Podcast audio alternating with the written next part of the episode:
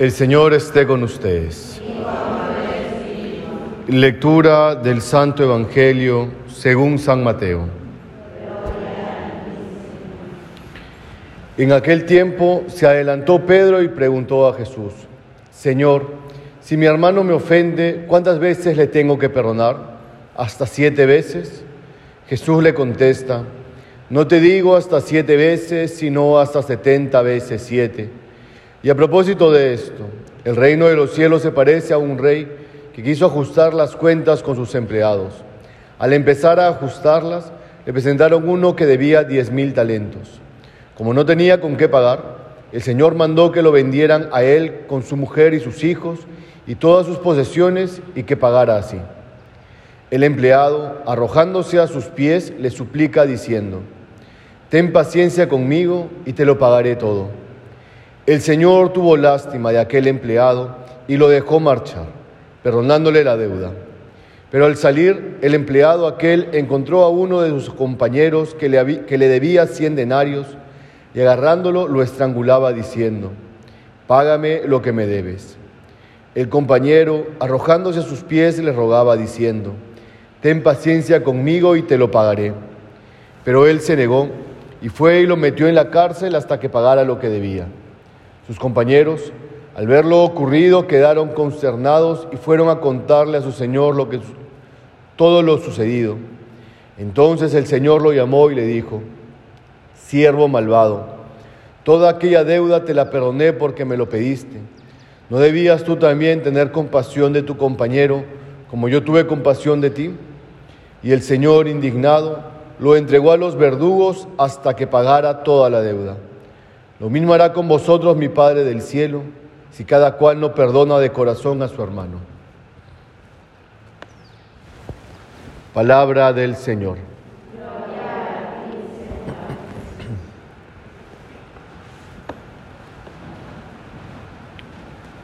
Hoy en el Evangelio, el Señor nos va a hacer Tal vez una de las peticiones más difíciles, o uno de los mandamientos o enseñanzas del Señor más difíciles de todas, una de las más difíciles.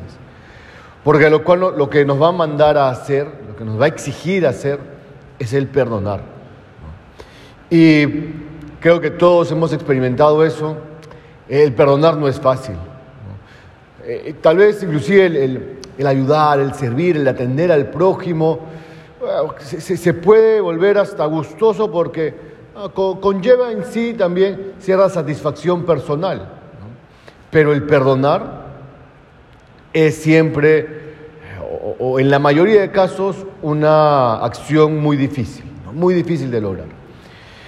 Pero el Señor nos enseña al mismo tiempo que si bien puede ser que sea difícil, es totalmente necesaria. Totalmente necesaria. Comenzando por lo, último, la, advertencia que hace el Señor al final del Evangelio. lo mismo hará con vosotros mi Padre, o sea, este condenarlo, ¿no? este encerrarlo hasta que pague toda su deuda, si cada cual no perdona de corazón a su hermano. Condiciona inclusive nuestra propia salvación a nuestro a cuánto hemos perdonado. Pero vamos a dar algunas ideas de lo que es el perdón apoyándonos en este evangelio que el Señor ha dado. Lo primero que debemos de reconocer en este perdón que estamos llamados a dar es que cuando el Señor nos llama a perdonar, nos dice que debemos perdonar 70 veces 7. ¿Qué significa este 70 veces 7? Que en la vida, en el día a día, ante las ofensas de nuestros hermanos, debemos perdonarlo todo y debemos perdonarlo siempre. No hay nada, por más terrible, este, mala que haya sido la ofensa, por más dañina que haya sido, no hay nada que no estemos llamados y que no seamos capaces de perdonar. Ante el prójimo debemos perdonarlo todo, todo. Y debemos perdonar también siempre. Y eso nos enseña también en, la parábola que, que hace el Señor, ¿no? Cuando, el, cuando, este, cuando este Señor ¿no? que estaba reclamando eh, la deuda a, esta, a este siervo suyo, eh, cuando, y cuando le pide que le perdone la deuda, no le dice, está bien, te perdono, ahora ya no son diez mil talentos, sino ahora me vas a deber solamente tres mil. No, se la perdona toda. Otra cosa que debemos entender del perdón es que cuando uno perdona, a veces uno piensa que cuando uno perdona es, le está haciendo un favor a la persona a la cual perdonas. Esa persona me ha ofendido y yo le voy a dar mi perdón y por lo tanto quien va a recibir el beneficio es la otra persona. Y la verdad, hermanos, es que cuando uno perdona, el principal beneficiario de ese perdón es uno mismo. Porque el no perdonar conlleva siempre una amargura de corazón.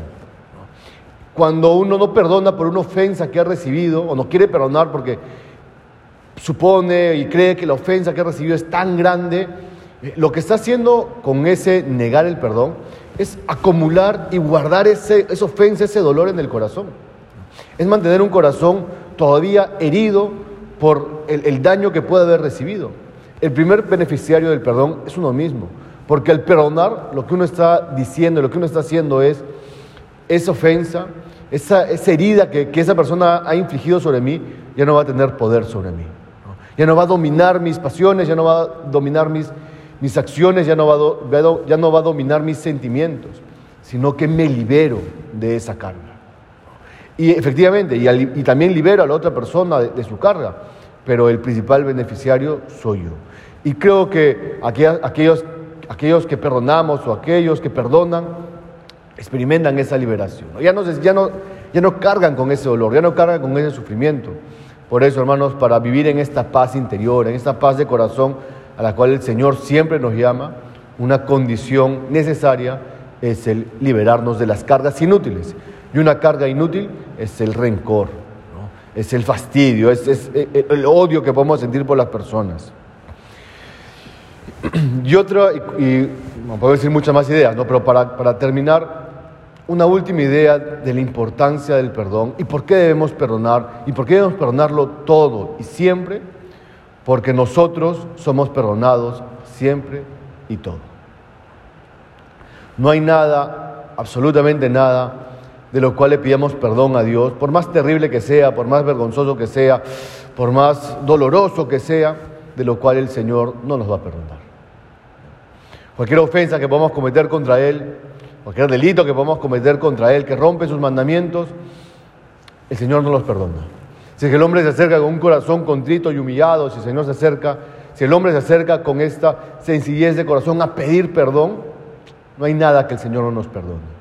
Y si Dios que nos perdona ofensas infinitas, porque las ofensas contra Dios son ofensas infinitas. Si Dios nos perdona las más grandes ofensas, ¿quiénes somos nosotros para no perdonar ofensas finitas que nos pueda hacer un prójimo? Porque queremos seguir siendo perdonados por Dios y porque también queremos ser perdonados por el prójimo. Porque tal vez el día de hoy me tocará perdonar a mi hermana, ¿no? por una ofensa, por un desplante que me hizo, por una, por una mala palabra, o una frase ah, que fue dolorosa, que me ofendió, es cierto. Así como yo el día de hoy perdono a esta hermana, así mañana me tocará a mí perdonar, me tocará a mí ser perdonado por tal vez el mismo error que, vaya a cometer. Porque dije una palabra maldicha, porque tal vez tuve una mala acción, tuve una respuesta no caritativa. Bueno, hermanos, hoy nos tocará perdonar y mañana nos tocará ser perdonados. Por esa razón, nunca nos guardemos un perdón, porque Dios nunca se reserva ni uno. Que así sea.